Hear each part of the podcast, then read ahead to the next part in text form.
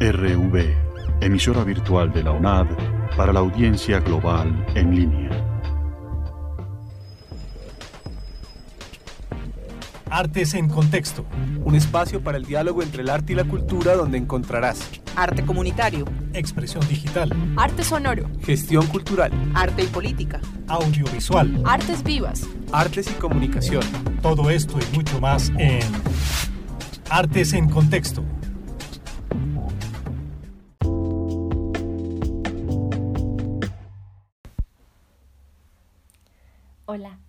El día de hoy, 21 de mayo, conoceremos un poco más sobre el Salón Nacional de Artistas, su historia, sus últimos salones y su gran importancia en el país.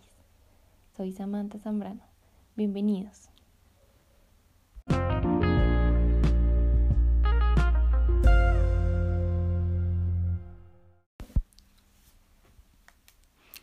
Comencemos por contar cómo nació el Salón Nacional de Artistas. En el año 1940, Jorge Eliezer Gaitán y Eduardo Santos abren este primer espacio de artistas en Colombia en la Biblioteca Nacional.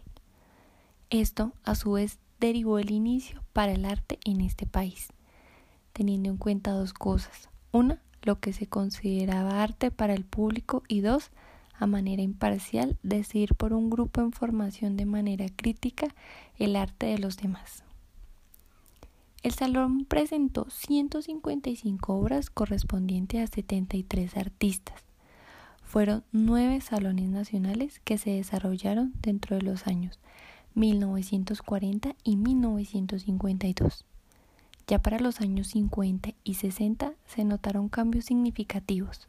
Obras modernas cambiaban el rumbo del arte, permitiendo más participaciones con una variedad en cada una de las exposiciones en las que se encontraban como pinturas, grabados, cerámicas, esculturas, entre otros. Y por supuesto, la llegada de Marta Traba, defensora de los procesos de artes contemporáneos. En 1970, el salón presentó una crisis esto llevó a la creación de los salones regionales en 1976 con el fin de que muchas más personas participaran de estos eventos tan importantes. Sin embargo, en 1980 a 1985 los salones se cancelan con el fin de plantear un nuevo objetivo. La historia para el Salón Nacional de Artistas cambia para el año 1990 teniendo un aforo impresionante en toda la historia, tanto de artistas como de espectadores. En el año 2000 se establece un cambio en su forma y pasa a ser manejado por un comité curatorial, en el que se presentaron distintos salones para el año 2006, como el Salón 40, en el que se mostraron prácticas artísticas, experimentales y vanguardistas, 2009, Salón 41, llamado Urgente, realizado en la ciudad de Cali en representación de realidades socioculturales.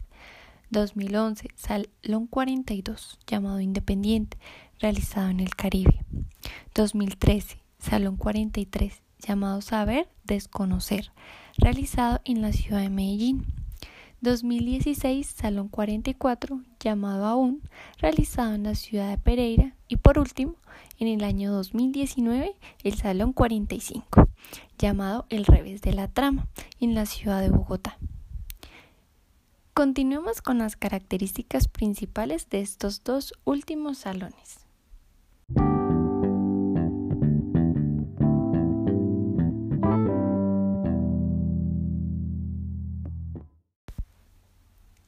El Salón 44, llamado aún, visibiliza el reconocimiento del paisaje de Pereira como materia en el arte desde un vínculo con el territorio a partir de piezas culturales, económicas, políticas y sociales, que dan pie a una atención primaria acerca de la realidad, un nuevo significado y apropiación del territorio como tal, una nueva manera de ver nuestro país culturalmente artistas como James Campos con la instalación Dimensiones Variables, Vanessa Sandoval con la escultura Dimensiones, Mario Opaso con la intervención escultórica, el colectivo Maski con su intervención en el espacio de exhibición Franjas Amarillas, Eider Yangana con su performance, Ricardo Muñoz Izquierdo con su videoarte, entre muchos otros más artistas,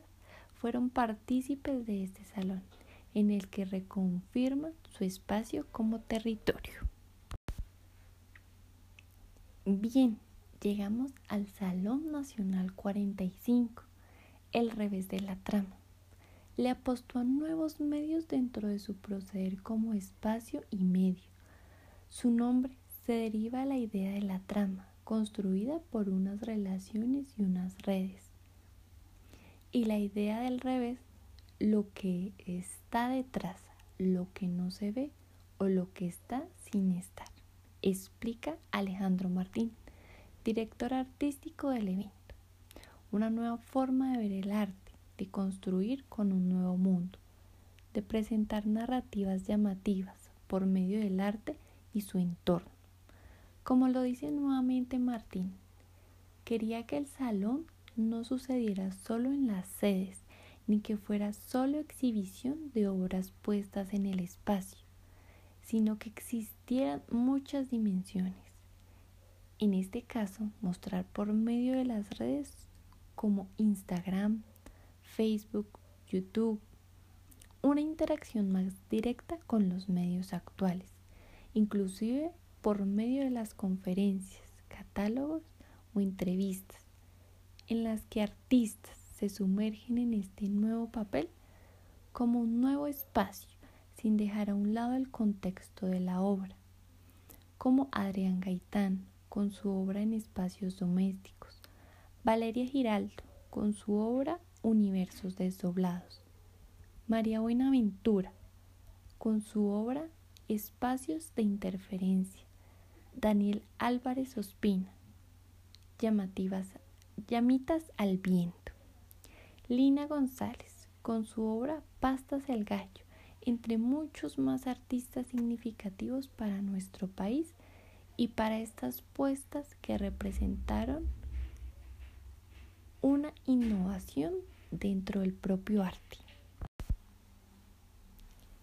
La importancia del Salón Nacional de Artistas es bastante resaltable como una construcción cultural en procesos investigativos, en comprender aspectos tanto políticos como sociales de las diferentes obras, de conocer estos procesos iniciales históricos, que, que nos identifiquemos mucho más con esta labor cultural que muchas veces desaparece con la distribución de otras alternativas más comerciales que propiamente artísticas.